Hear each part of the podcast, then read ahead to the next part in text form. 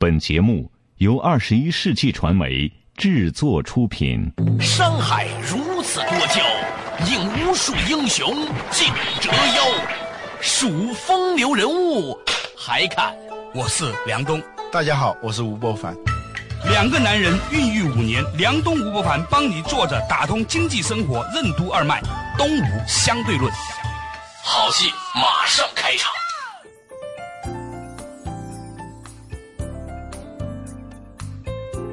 坐着打通经济生活任督二脉，大家好，欢迎收听东吴相对论，我是梁东，对面的依然是二十一世纪商业评论发现了吴伯凡，老吴你好，大家好。较早之前讨论的一个话题啊，就是呢，现在很多的产品不断的在迭代，导致了一个由小时代所汇聚成为的一个大时代。在这样的一个时代当中呢。对产品也有重新的定义，产品由以前我们想象当中一个硬邦邦的一个东西，变成了是糅合了以这个产品有关的服务、用户体验以及社区价值等等等等。所以，所谓的产品经理已经不是简单的一个技术员了，也不是一个简单的工程师了，他更多的是一个完整的站在消费者使用这个产品过程当中的一系列的从生理到心理体验过程的一个设计者。嗯，对。就曾经那个汤姆彼得斯说过，在过去啊，在产品生命周期漫长的年代里头，你诚心想把一家企业给经营的破产了，也不是一件很容易的事情。此话怎么说？一个大企业它有规模优势、品牌优势，无形当中就给后期企业筑起了一道极难逾越的那个门槛。你想搞垮你不太容易的，你太强势了。嗯啊。战略呢，也不需要什么太多的战略。那个时候，我们说战略其实就是对拐点的预见和应对。嗯，在一个非常漫长的产品生命周期里头啊，企业对变化的观察、预见和预防啊，它有足够长的时间啊。慢一点就慢一点，这一任 CEO 没有办，下一任 CEO 接着来办，也不耽误事儿。嗯。而现在呢，就是在这样一个小时代，在一个快进的时代里头呢，产品经理无形当中，他其实充当了一个战略家的角色。嗯，他能够感知那种拐点，不是说我们这个时代不需要战略了，而是说大战略变成了微战略，而微战略呢，必须要在这个眼下正在做的这个产品里头来体现。而不可能是找一家咨询公司来给你规划一个十年的战略，然后你根据这个战略再慢慢的去分解战略，然后各部门就逐渐逐渐的去执行这个战略，而是你现在当你在做一个产品的时候，已经是在制定战略和执行战略了。所以我们几乎很难再挑到那一些足够长寿的公司了。每年到这个时候呢，巴菲特都会发表他的这个致股东信。这个四五月份的时候呢，就会召开他的股东大会。我总是在他的致股东信里面看到一些奉劝，因为不断有人问他，你为什么没有买这些股票？为什么这些高科技公司、这些有价值的公司，为什么你都不关注？他说，这些行业可能会改变人类，但是到底最后这些公司会不会活下来，我可不知道。事实上来说，越是伟大的时代，越是很难买到长寿的公司。所以，巴菲特他的他的遗嘱都想好了，他给他的那个投资经理说：“你只需要买那个 S M P，就是标准指数，就是相当于美国的 A 股指数。因为呢，你几乎不能够找到一家公司这个股票能拿十年的。倒并不是公司不努力，而是这个时代变化太快，你只能有一个东西看过来，现在还不会倒，就是这个交易指数，就是最好的公司的一个组合。”甚至现在我有时候都在想啊，如果真的人类放开众筹、放开互联网对这种影响之后，说不定有一天呢，连纳斯达克、连纽交所都不一定有必要存在。嗯，因为它可能会用另外的方式来取代这些东西。但是呢，你今天提到这个话题，的确是这个样子。越来越多的公司活在惶惶不可终日当中啊，因为他真的不知道明天会怎么样。不是你的竞争对手做了什么，而是时间做了什么，或者环境做了什么。就是打败你的，其实不是竞争对手。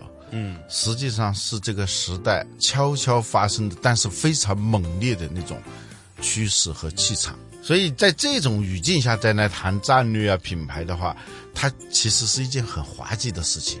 用庄子庄老先生的话说，就方生方死，方可方不可。嗯，你发现这种竞争现在也不一样了。竞争呢，过去呢是划定一个竞争对手。或设想一个竞争对手跟他竞争啊，但是呢，当两个人在那个掐架的时候，这有点像在一个沉船上打架，嗯，没有意义，谁赢了又怎么样？嗯，谁输了又怎么样？实际上比较明智的办法是赶紧离开这个船。但是我们有时候竞争啊，一较劲的时候啊，我们就视线就一直集中在对手身上，而不是集中在我们周围所处的这个环境上。或者是消费者真正的需求上面。嗯啊，我记得前两天我看一本书，提到一个观点，我觉得挺好的，就是说我们花太多时间在竞争对手上了。嗯其实我们应该把所有的时间花在消费者的需求变化上。嗯当今的消费者人格的确是多血质和多动质的那么一个人格。嗯大家今天突然一下子就认为是应该这样了，突然一下子就认为不应该这样了。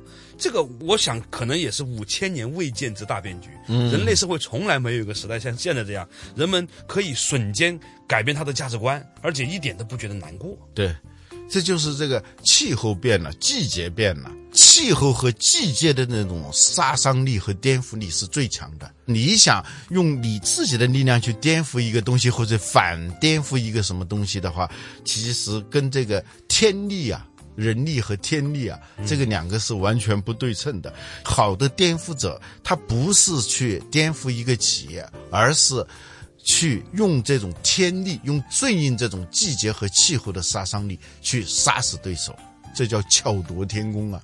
那倒下去的企业呢，它其实呢，并不是因为所谓的竞争对手有多强把它给消灭了，就是那些过去那些在位的企业，在一个不再属于自己的时代里头，身心交瘁，气息奄奄。而颠覆者不过是给那些苟延残喘的企业以最后的一刀。只有这样一种竞争的思维，才可能在这个时代胜出。一定不能够被所谓的竞争对手所纠缠。所以，一个公司所拥有的品牌、价值观、文化，甚至是他所拥有的资源，你现在都很难说他到底是优势还是劣势。往往是因为我们拥有这个，所以呢，它是阻碍我们变化的一个主要的原因。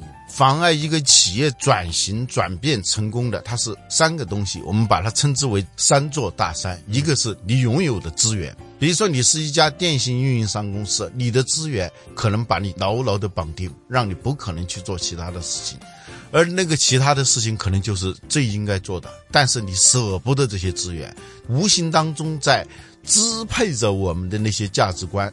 我们自己都不知道它是什么，很难意识到。别人可能看到，你自己意识不到，你暗中被他所操控。还有你现有的工作的流程，你业已形成的种种的习俗，使得你没办法转型。今天我们讨论的话题呢，是在一个方生方死、方可方不可的时代，快速迭代，好像那些对品牌、文化、流程、资源、价值观这种坚守，反而成为了我们一个阻碍。但是你知道吗，老吴？我们在讨论这个话题的时候，在我的内心里面，我一直在问自己这个问题：那到底是什么东西是值得我们坚守的，还是说其实坚守本身就是一个错误呢？稍事休息，马上继续回来。作者打通经济生活任督二脉，东吴相对论。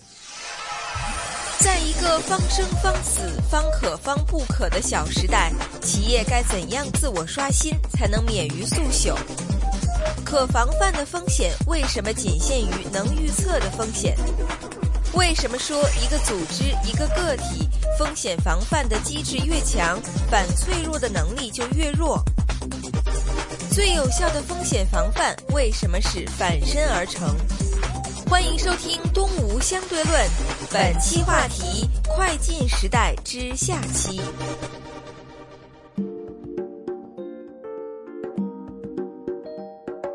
作者打通经济生活任督二脉，大家好，欢迎收听《东吴相对论》，我是梁东，对面的依然是二十一世纪商业评论发现人吴伯凡，老吴你好。大家好，今天我们讨论的一个话题呢，就是现在所有东西好像变化的太快了。以前呢，崔健有首歌，不是我不明白这世界变化实在快，是吧？那个时候那首歌还挺流行的啊，不是我不明白这世界变化快。这样说了，过去的光阴流逝，我分不清年代；过去的所作所为，我分不清好坏。我曾经认为简的事情，现在全不明白。难怪姑娘们总是说我不实实在在。我强打起精神，从睡梦中醒来，醒来之后仍然觉得这个世界变化真叫快。不是是我不明白啊世界变化快过去只是唱唱歌而已，而今天做企业真的是这样一个状态了。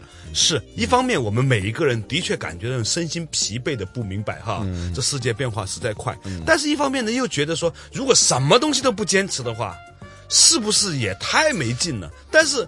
一坚持就变成是我执，所以我有些时候啊，我以前觉得我挺明白的，嗯，现在我真的又变糊涂了，老吴。崔健不说了吗？是，但是歌儿以前都唱过，嗯，但是到今天这种真实的感受特别强烈，嗯，我们常常说出一些二十岁的时候就能够说出来的话，但是又发现这话说的不一样，嗯。在黑格尔说，同样一句至理名言，在一个天真的少年嘴里头说出来，和在一个饱经沧桑的老人嘴里说出来，含义是完全不一样的啊！对，这个问题很重要。你看，三座大山压着你啊，过去的所有的优势都可能成为你的负资产。你要是守着它，呃，你不用说守着它，你就是不想守着它，你想摆脱它。你也很难摆脱，这个时候就是你的业已形成的障碍啊，嗯，我让你无所作为，这是一个很苦恼的事情。对，那怎么办呢？嗯，怎么办呢？还是我们以前不讲到过一本书，嗯，叫《反脆弱》啊。对，反脆弱呢，它是这样一种思路，就是这个人呢，他虽然是搞数学的啊，但是他不太相信。确定性，所以他写的第一本书叫《随机致富的傻瓜》。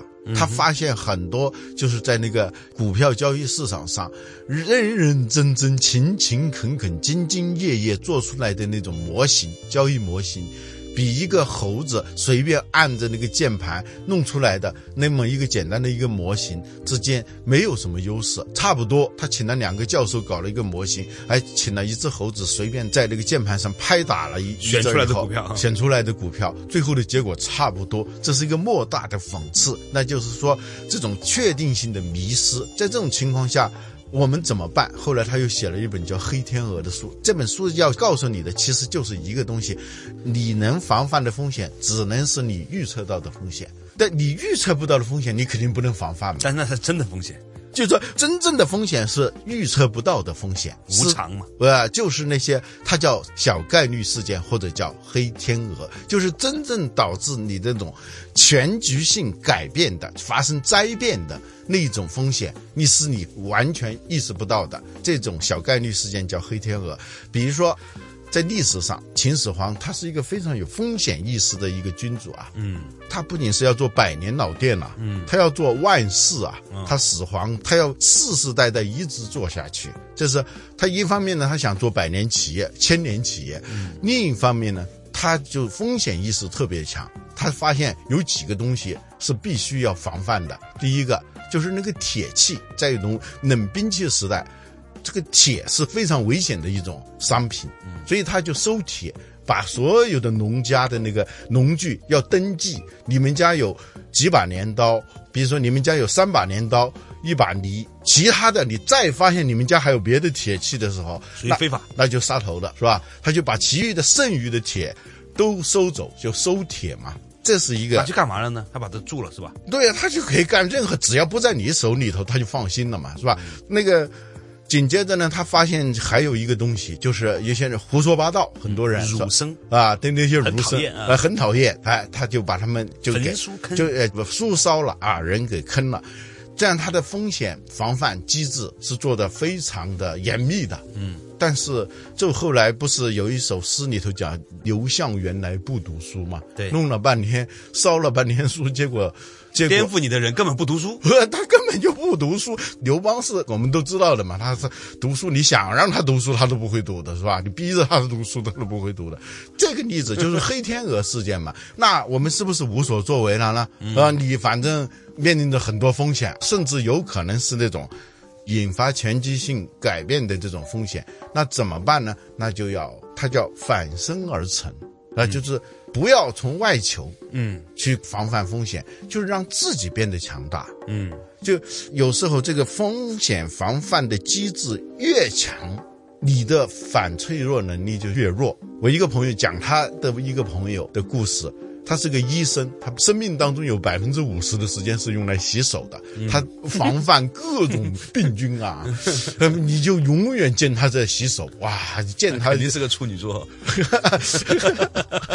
但最后死于皮肤感染，因为他彻底的严密的这种风险防范，导致他的机体已经没有任何抵挡外来风险的能力了。嗯啊，呃，有一点小病就恨不得马上就用大药就把它给消灭啊。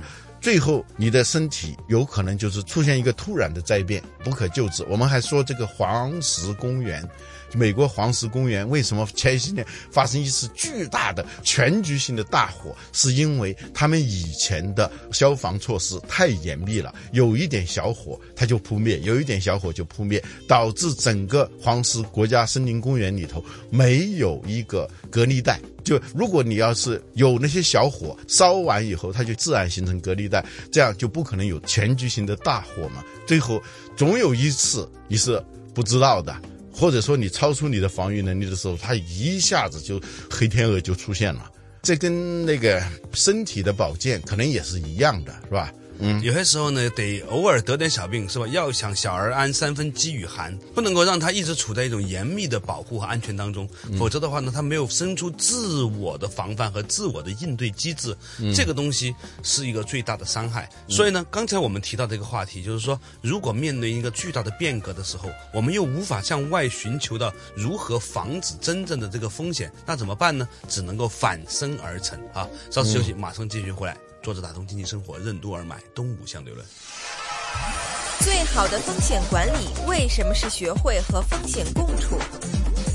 企业的领导者为什么应该避免用严密的规划和执行，令组织的行为和思维变得一体化？过度干预的管理和尽善尽美的思维，为什么往往会导致灾难性的后果？传统媒体最大的问题，为什么不是不够新，而是不够旧？欢迎继续收听《东吴相对论》，本期话题：快进时代之下期。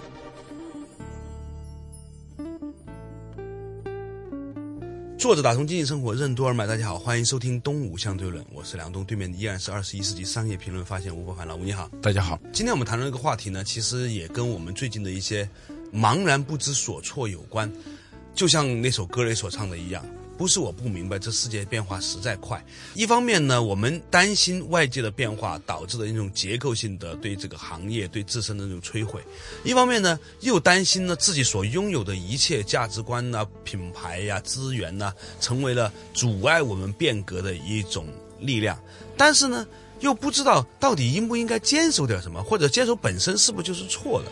后来呢，经过了我们讨论之后呢，其实还是回到那样的一个观念，就是反身而成。你没有办法控制外在将会发生什么，你只能说透过适度的对自己的这种刺激，让自己呢保持一种警惕性，是吧？还是要有一点点的饥渴感，从而呢让自己的身体和精神都保持某一种的随机应变的能力。其实就是说，不要去试图屏蔽风险，或者说不要把风险视为那么可怕。就是说，最好的风险管理是与风险相处，就像最好的保健，你应该学会跟疾病相处。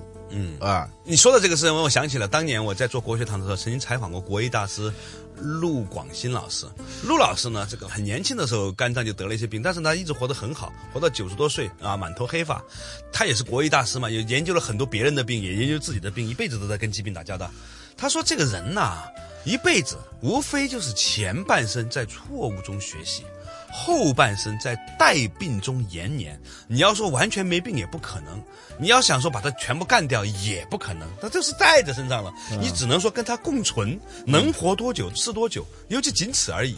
对，听起来好像很消极，但其实挺高级。对啊，他的这个长寿之道其实是与疾病相处之道。对，用烦恼养菩提心，用疾病养健康身体，真的他是这样看这个事情。嗯，就是你要容忍适度的混沌啊适度的混乱，对，不要试图用那种严密的规划和执行去让自己的组织的行为思维变得一体化。比如说一个商业模式啊，特别好的一个商业模式，它容易让一个公司变成一体化的，就整个思维、整个的能力都朝一个方向了。嗯，你的机体只有一种机能了。嗯，这样的话，你的组织的危险就会相当相当的大。嗯你说到此处的时候，让我想起了有一些在婚姻当中已经经过了很多年的人跟我分享的一个观念。他说，他们经过长期的回归统计，发现那一些很认真的选对象，然后很认真的经营婚姻关系的人，和那些不那么认真的人，最后差不多，没有太大区别。那反倒是呢，有一种人呢，他慢慢慢慢的呀，对这个婚姻家庭当中的这种人的要求变得越来越低的时候呢，就这个婚姻关系很延续，就是一个个体、一个组织、一个机体吧。嗯，它的指向性不能够太明显。对，你太明显以后，你就是单维化，就单向度化。嗯，单向的话呢，就是昨天还在晒各种各样的恩爱照片，今天就是突然来个且行且珍惜，是吧？前不久的那个事件，且行且珍惜那个事件，又一次验证了我们以前说的，只要在大众场合里头晒恩爱比幸福的，就没一个好的。呃，最后都往往是出大问题。就健康的机体，它不会是整天想着自己有多健康的。再给你举个例子哈，啊啊前些年啊，特别流行一种治疗方法，叫洗肠，就恨不得呢用最干净的水把所有肠道里面的各种全部洗得干干净净的，一点宿便都没有。嗯，然后呢，很多人就是呀呀，你看宿便都没有了。但是呢，洗完肠子的人很多，后来啊，反而身体变差了。嗯，所以呢，我就请教过很多大夫，很多大夫说啊，这个你很难说这个细菌是好还是坏，它没有办法说是好是坏，它就是一个生态。就像一个森林里面，你怎么能说这些都是干净的鲜花草，那个就不是牛粪呢？它是共同的形成了一个生态。嗯，所以它只能这样去维系。包括很多人就是那个洗血也是，你知道吗？曾经有段时间很变态的，有些人把血全部抽出来，到一个过滤器里面，把所有脏东西滤完了之后，把那个新鲜的、干净的血泵上氧之后，你打回去，你知道吗？